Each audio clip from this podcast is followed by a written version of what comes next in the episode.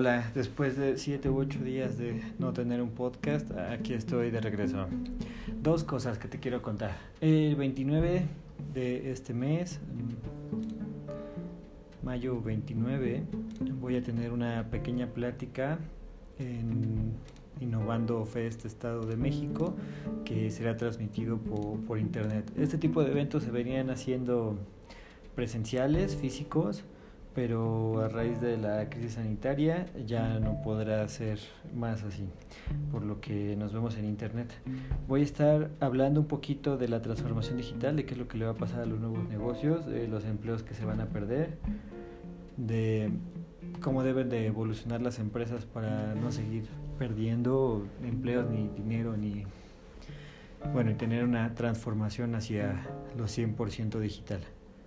Y segundo, Hoy te quiero platicar de, de cuáles son los negocios ganadores en los tiempos de pandemia. ¿Cuáles son los negocios que han estado surgiendo? Yo sé que no todos son nuevos, pero es increíble lo, el crecimiento que están teniendo actualmente. Y obviamente comenzamos con el primero, el más ganador de todos, que es Amazon.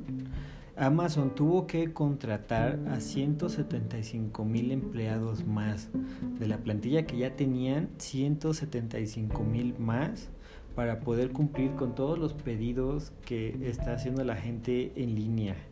Amazon yo diría que es de la empresa que más ha ganado durante la contingencia.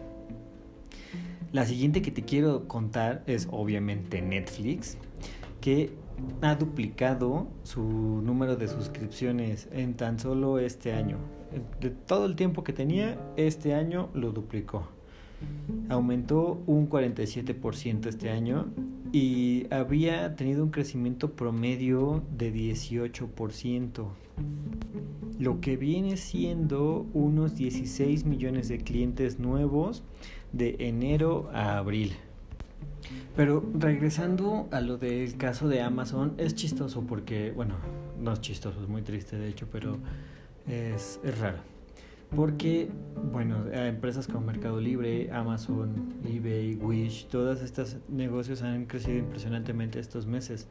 Más sin embargo, la otra cara son las, las empresas de repartición. Por ejemplo, UPS reportó que ha tenido un una pérdida económica de, la de aproximadamente 26% este año.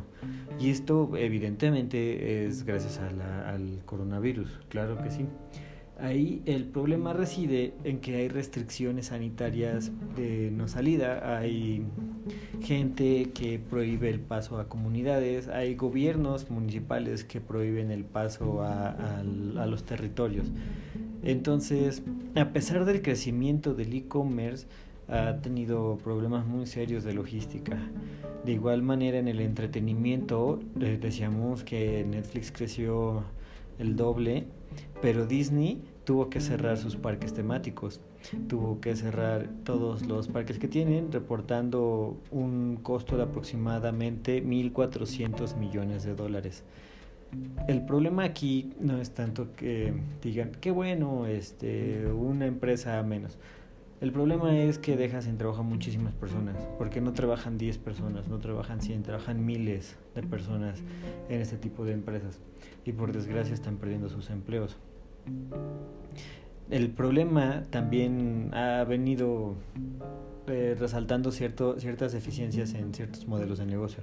Por ejemplo, en el de la entrega de comida, que para bien o para mal ha tenido un crecimiento repentino y espontáneo, pero de la parte mala viene siendo la de los restaurantes, cafeterías, etcétera, que han tenido que cerrar y que se han tenido que migrar a este modelo de negocio únicamente. Entonces, por un lado tenemos empresas que están en auge y por otro lado tenemos empresas que están al borde de desaparecer. E incluso seguramente tú también has notado si ocupas Uber Eats o Rappi que ya no hay tantos restaurantes como había antes. De hecho, hace yo, yo pedí comida hace dos o tres días y los que yo solía pedir no hay. Yo solía pedir mucho este KFC Y entro a la aplicación y ya no está, al menos en mi zona, porque sí, sí, sí, obviamente marqué al restaurante y pregunté, pero como el restaurante de donde surtían mis pedidos estaba dentro de una plaza comercial, pues han tenido que cerrar la plaza comercial. Y los, los repartidores no han podido entrar a recuperar comida ni nada. De hecho, las plazas están completamente cerradas. Entonces, obviamente hay, hay una alza en ciertas cosas y hay una baja en otras. Otro tipo de negocio que se ha tenido que, que, ver afectado y a la vez beneficiado en ciertos rubros es el del ejercicio. Las personas están comprando mancuernillas, están comprando pesas, están comprando artículos para hacer ejercicio en casa, pero los entrenadores físicos, los gimnasios están cerrados. Los entrenadores físicos que conozco están haciendo ejercicio por Zoom a través de redes sociales o a través de otro tipo de, aplicaciones pero eso es lo más que se está haciendo. Los gimnasios están cerrados, las albercas están cerradas, todo tipo de espacios de hacer ejercicio regularmente eran para muchas personas, pero se encuentran cerradas actualmente. Las ventas de los relojes inteligentes crecieron un 22%.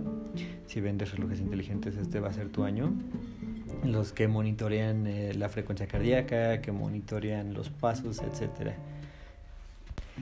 Si vas a hacer ejercicio, te recomiendo que le hables a tu coach, si ya conoces a uno, si no, te puedo recomendar algunos, para que vean cómo pueden ayudarte también a hacer ejercicio, porque la gente está recurriendo a internet, pero sin la supervisión. Y esto es muy peligroso. Es muy peligroso hacer ejercicio sin supervisión y sin recomendaciones. Yo te recomiendo que acudas a un profesional si es que vas a dedicarte a hacer un poco de ejercicio en tu casa. Luego, ya casi para finalizar, tampoco no quiero hacer este, este podcast tan largo porque sé que ya es jueves, es la tarde y muy probablemente lo escuches hasta el viernes en la mañana, si es que lo escuches claro.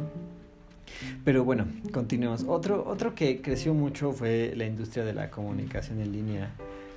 Zoom reporta que tuvo más de 131 millones de descargas en todo el mundo en abril. Y esto es evidentemente muchas descargas en relación a años pasados. Es casi 60%, 60 veces más que el periodo anterior. Estamos hablando de, de, de Zoom, de la aplicación Zoom.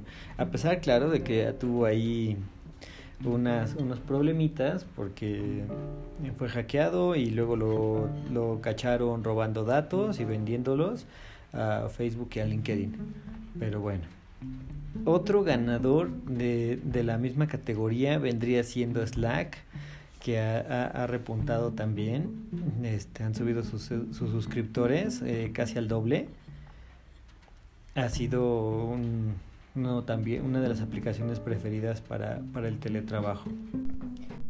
Ya para poder finalizar este episodio, quiero contarte qué es lo que está sucediendo con las acciones de PayPal. Porque sus ganancias netas durante los primeros tres meses del 2020 se redujeron 84 millones, ocho veces menos que el periodo anterior pero sus acciones alcanzaron el valor más alto el 7 de mayo. ¿Qué fue lo que sucedió? Las personas están gastando menos, pero hay 10 millones de cuentas nuevas que están gastando. Están gastando poquito, pero están gastando. Entonces tenemos 10 millones de cuentas nuevas, las acciones de PayPal están a la, a la alza, pero sus ingresos están a la baja. Ahora, aquí es una buena oportunidad para PayPal para hacer conciencia acerca de los micropagos y de las nuevas tendencias que puede haber, eh, las facilidades que puede haber a, de, a, través del dinero virtual. La gente no está gastando en efectivo, la gente no está cobrando en efectivo, bueno, muchas personas, porque si hay quien lo hace, lo, lo tiene que hacer forzosamente. Pero es una buena oportunidad para PayPal para, para hacer este campaña digital. Eso también es muy importante, muy muy importante porque no solamente concierne a PayPal, también concierne a otras empresas que se dedican a micropagos como Mercado Pago o como las nuevas fintech. Pero sobre todo le importa a los retailers, estas pequeñas empresas que venden ropa, que venden zapatos, las boutiques, porque la gente ahora va a comprar por internet, va a aprender a comprar por internet y muy probablemente no regrese a la tienda. Ayer platicaba con una amiga y me comentaba que ella ya lleva algún tiempo haciendo el súper en línea. Simplemente hace el carrito de compra, lo paga, se lo lleva en el mismo día, en unas horas, y listo, no tiene por qué salir y no tiene por qué estar gastando en cosas, en cosas que no. Yo hago el súper de una manera muy similar en, en Walmart pero a final de cuentas es, son tendencias que vamos a ir adoptando, son tendencias que tenemos que ver como nuestro día a día y también es algo que tenemos que reflexionar mucho porque está en nosotros dejar o no que las empresas mueran. Hay negocios pequeños, negocios grandotes que a los que les tenemos afición y finalmente va a ser nuestra responsabilidad que estos desaparezcan o que no desaparezcan. Pero bien, todo hasta aquí, unos poquitos minutos, espero haber sido de tu agrado. Ya sabes que me puedes encontrar en mis redes sociales, Francisco Santibáñez en LinkedIn o Hack for Life MX en Twitter.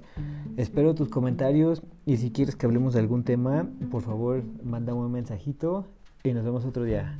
Bye bye.